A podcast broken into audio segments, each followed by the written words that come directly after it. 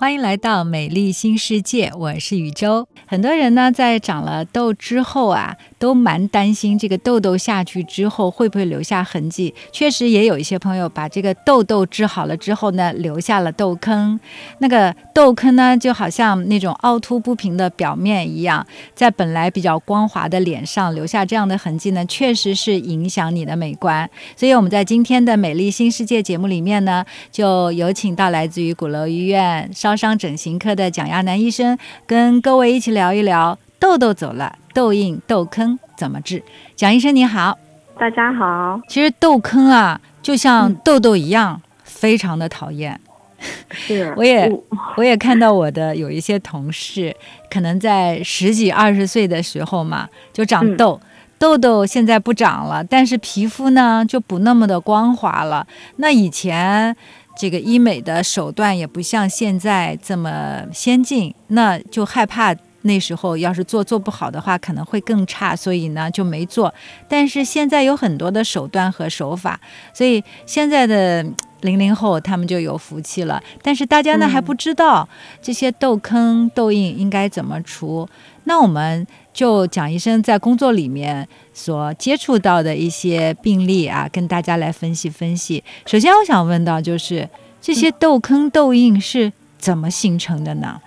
嗯，是这样哈，你看哈，咱们现在随着学习的压力、工作的压力越来越大，是吧？嗯啊，然后作息越来越不规律啊，很多人有一些不太健康的生活习惯，就导致这个痤疮的发生率多啊。然后包括现在很多年轻姑娘们喜欢过度清洁呀，嗯，然后喜欢吃一些重口味的食物啊，导致皮脂分泌过度，炎症反应，那也会不断的长痤疮。好像以前只有在青春期会发生。的事情，现在好像贯穿整个年龄阶段。嗯，我我觉得现在可能四五十岁还有很多人在长痤疮，嗯确实确实这个痤疮的问题，呃，就是对，已经波及面很广了。那这个痤疮，呃，当它愈合了以后，痘痘长好了以后，哎，有的人他就自然消退，脸上光洁无瑕，什么都没有。但是却有很多人他就留下了这种永久性的痕迹。对，嗯，就。特别影响美观，特别是曾经爆发全脸的痘痘，反反复复有炎症的，可能这样的一些患者，他在痘痘撤退了以后，这个痤疮的凹坑啊、瘢痕，它是在所难免的。嗯，那现在有办法来解决这个痘印、痘坑吗？嗯，其实现在治疗痤疮、凹坑、痤疮瘢痕的治疗手段已经发展的非常不错了，嗯有很多新的治疗手段啊。但是呃，因为我们痤疮、凹坑它有不同的分级和分型，所以呢，对治疗的选择也是因人而异的。嗯，那给我们介绍介绍。嗯，好的。那它首先这个痤疮、凹坑它为什么会形成呢？啊，是因为。在我们长痘痘的阶段，有一个反复的炎症。那炎症过后呢，它伤口愈合的阶段，肉芽组织形成的时候，重塑的时候呢，它出现了一些异常反应啊，比如说胶原的一个丢失，那最后就会形成萎缩性的瘢痕，就是我们看到的那种凹坑性的瘢痕，痤疮凹坑啊。那还有一些会导致胶原的异常增生，那就会让这个瘢痕凸起来。就我们看到那种红色的增生性的瘢痕，摸起来很硬，有的还会甚至会有一个瘢痕疙瘩的形成。对，啊，那这样的瘢痕，它在处理的时候，它的方式方法是不一样的啊。如果从痤疮的这个疤痕的分类来看的话，它主要有这样的几类，就是第一类呢叫车厢状的瘢痕，什么样呢？嗯，对，有一点像一个就是比较矮的那个杯子。如果我们从它的侧面看，它就是两边比较陡峭，然后底部也是宽宽的这种感觉，底部比较平坦，两个边缘都是比较陡直的，有明显的分界线。嗯，这种凹坑呢可深可浅。那还有一类呢叫冰锥样的瘢痕。那顾名思义，看过那个冬天那个屋檐上的那个冰锥、冰棱子吧？嗯，就是什么样？外观就是。又狭窄又深邃的那种，是不是？哎，对，尖尖的，一直可以达到真皮的深层。嗯，那这样的一类瘢痕通常是比较深，但是外外面的开口你看到的又比较小，甚至就感觉好像是一个稍微有点偏大的毛孔这样的一种外观。还有一类是叫滚轮状的痤疮凹坑，它的边缘呢是有点轻度的倾斜，就有点像画一个那个下波浪线，从侧面看下波浪线的那个小半圆的那种外观。那这样三类呢，它属于一个萎缩性的瘢痕，基本上占到了我们痤疮瘢痕的百分之八十左右，也就是大部分的人他都会遗留这样的一个凹陷型的痕迹。那另外剩下的一小部分人呢，他可能会看到的外观是一个凸起样的疤痕。对。瘢痕的增生，它是一个胶原的一个过度的一个堆积，导致了一个这样的凸起外观。但是从治疗上来说啊，我们增生性的瘢痕主要是对抗它的这个过度的充血反应。如果说瘢痕比较红，我们可以用。光子啊，脉冲染料激光去帮助它收细这个血管扩张的毛细血管，啊，让这个瘢痕萎缩啊。那如果说瘢痕凸起的比较厉害，又伴有瘙痒刺痛的症状，我们可以局部注射一些激素类的药物去软化这个瘢痕，同时改善它瘙痒刺痛的症状。但是对于这种大部分凹陷性的瘢痕，它的治疗方法呢，可能相对来说会更多一点，比如说所有有热作用的治疗。啊，热作用的。点阵激光，对，点阵激光包括非波脱的点阵以及波脱性的点阵激光，它对痤疮凹坑都是有一定的治疗。那还有就是现在非常流行的一些抗衰类项目，我们之前也聊过射频，对不对？那么点阵式的射频也是对痤疮凹坑有一定的治疗效果，还包括微针。就是单纯的滚针的治疗，加上一些生长因子啊，一些促进修复类的药物的导入，也可以帮助它修复。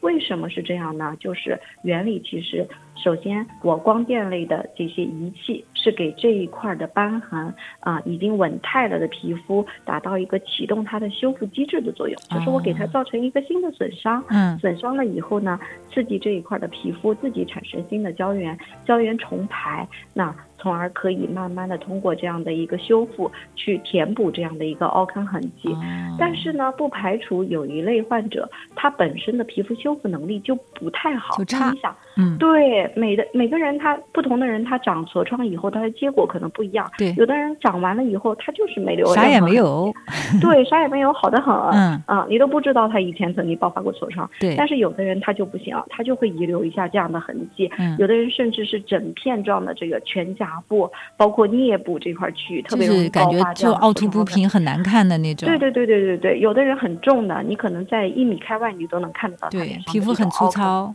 对不平整，那这样的一些人群，你就可以高度怀疑他他的自我修复能力可能就是存在一定的缺陷的。那这个时候，仅仅你是给他用一些造成皮肤损伤啊，去启动他自己修复，那他可能启动不起来，或者启动的很有限，对不对？那你从外观上你就会体现，哎，治疗效果好像不明显，对，不是很好，嗯，或者说别人一次可以达到的效果，他需要三次五次他才能达得到，嗯。这样它就会增加它的一个治疗成本，对不对？对，也会让它的治疗过程中，因为周期太长，它会放弃了。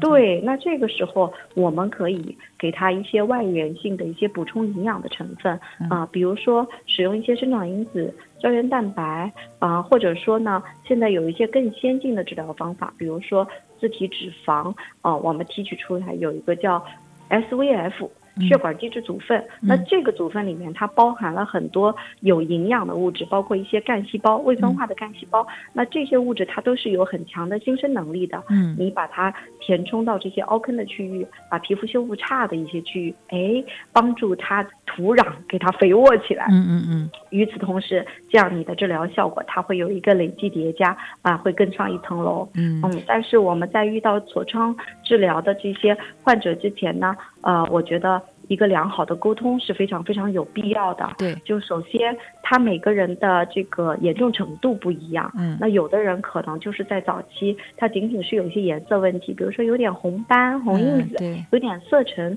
那他处理起来相对来说就比较简单。我们可能不一定要用一些损伤很大的治疗去激惹他，只要给他做做简单的。去颜色的激光，比如说皮秒啊、超皮秒啊，啊做做光子啊就可以了。如果是红斑类的，我们可以使用脉冲染料激光啊，或者是光子嫩肤啊，也可以达到一个非常好的治疗效果。如果说确实存在有质地的问题，那可能在一个人的脸上，它并不是说只有一种类型的凹坑，嗯就像我们刚才说到的，有冰锥样的呀，嗯啊，有滚轮状状的呀，哎，车厢状的呀，它可能都有。嗯那怎么办？我们可能要分门别类的去啊选择适合的方式。嗯那正是因为方式方法很多，而且治疗的这个成本可能不一样，我们必须要和患者进行一个有效的沟通。嗯首先呢，就是呃，我们认为痤疮凹坑的治疗，你使用联合治疗的方式，一般都比用单一的方法治疗效果更好。嗯就是有的患者他可能会在，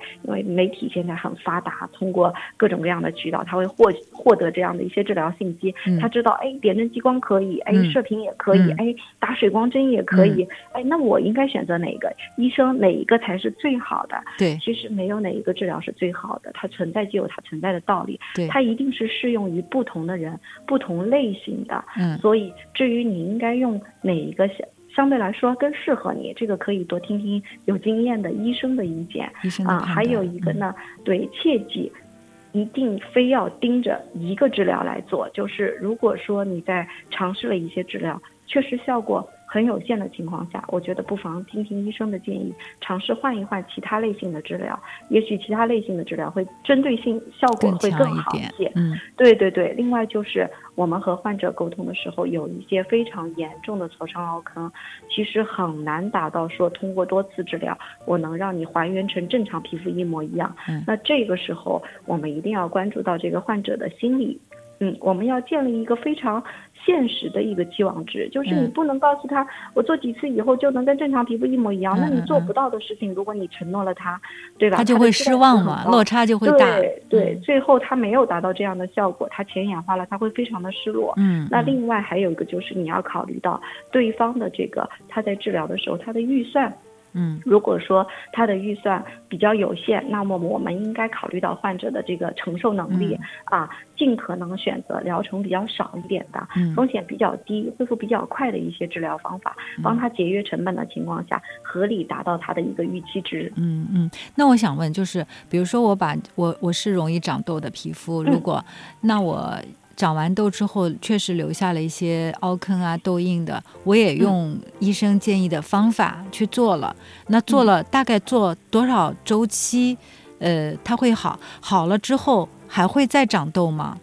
嗯，是这样的，就是呃，我在接诊的一些患者中，我就发现，嗯呃，有一些患者他对于痤疮凹坑的治疗，他是没有一个就是我要早期干预的这样的一个意识的。嗯，因为我们不懂呀。对他认为他在长痘痘，那我就等我等痘痘好了以后我再治坑。那其实不应该这样，应该哦在早期的时候有痤疮的时候就应该控制住它的炎症，积极的干预你的痤疮，因为你只有在有效的干预了痤疮，让它痤疮的炎症尽快消退的时候，才能更好的避免凹坑的发生。哦那能不让凹坑形成就不让凹坑形成，因为毕竟凹坑形成了以后，你需要的这个治疗成本会更多，嗯创伤也更大，而且治疗起来的难度也更高呀。哦，就是长在长痘的时候就可以来进行治疗了，不要等它已经长完了痘留下痕迹之后再想着我怎么去治疗。对很多年轻的一些痤疮的患者，他就觉得，哎，一直冒油，一直长痘，就是清洁不到位，然后一直买各种各样的清洁类的产品，自己在家抹，自己在家涂，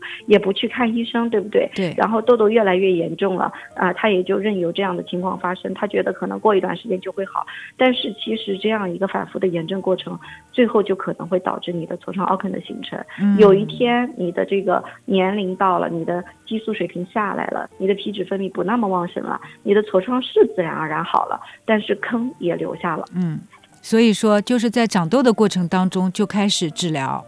对我们一定要有这样的一个意识，就是发现问题的时候应该尽早的就医，呃，不要自己去呃想象，哎哪一些，因为祛痘的产品确实有很多，祛痘的药物也很多，对。很多药物就是大家可以自己在药店里都能买得到，然后看一看网络上的视频就去跟着用，跟着涂，是，但是你并不知道你痤疮的真正发生原因是在哪里，嗯你的使用的这个药物是否对症，那有可能在用药的过程中造成了一些啊、呃不可避免的一些其他的过敏反应啊，嗯或者说压根儿对痘痘没有很好的控制，耽误了这个，呃最好的一个治疗时机，反而是对后续的一些治疗带来了更大的困难。嗯，好的。那如果我们在祛痘的过程当中，包括痘印，在治疗了几次激光啊，或者是啊微针啊等等这样的一些治疗之后，它确实好了。好了之后，我们应该注意一些什么？我们可以才能够保证或者是减少它的复发呢？其实凹坑它在治疗好了以后，它就相当于一个对一个瘢痕，你再给它慢慢修复。说完全好，可能也有点夸张，因为痤疮凹坑如果面积确实很大，咱们只能达到一个改善的一个治疗效果，嗯，很难说完全恢复到跟正常皮肤一模一样，只能说弱化它。啊，那如果说呃痤疮凹坑好了，怎么去预防痘痘？那其实跟平常我们控制痤疮是一样的一些方式方法，比如说避免熬夜，避免吃一些，如果是喜欢长。容易长痘痘的一些患者，要尽可能的杜绝一些容易导致痤疮发生的一些食物，比如说高油的、高糖的一些奶制品这一类的食物，可能更容易导致痤疮的发生。辛辣刺激的东西，现在很多重口味是吧？对对对，对，呃，如果很容易长痘痘，一定要记得这些东西还是要稍微少吃一点。对，嗯，偶尔满足一下自己的口欲就可以了。嗯，不能经常吃，经常吃，如果确实你在吃的过程中发现你的皮脂分泌很旺盛，你的痘痘加重。重的话，这个一定要稍微干预一下，控制一下。其实，在饮食上面多加注意一些清淡的食物，就是保证自己不要熬夜，基本上你长痘的几率也会下降一些的。对你有一个良好的一个饮食习惯，一个生活节奏啊，其实是可以很好的有效避免这个痤疮的发生。其实生活方式的干预是一个最好的干预方式。好，关于长痘、关于治痘、关于凹坑痘印的治疗，大家如果还有一些具体问题，也可以给主播留言。订阅《美丽新世界》，让我们在整形科医生和皮肤科医生的加持之下，保持肌肤的年轻态。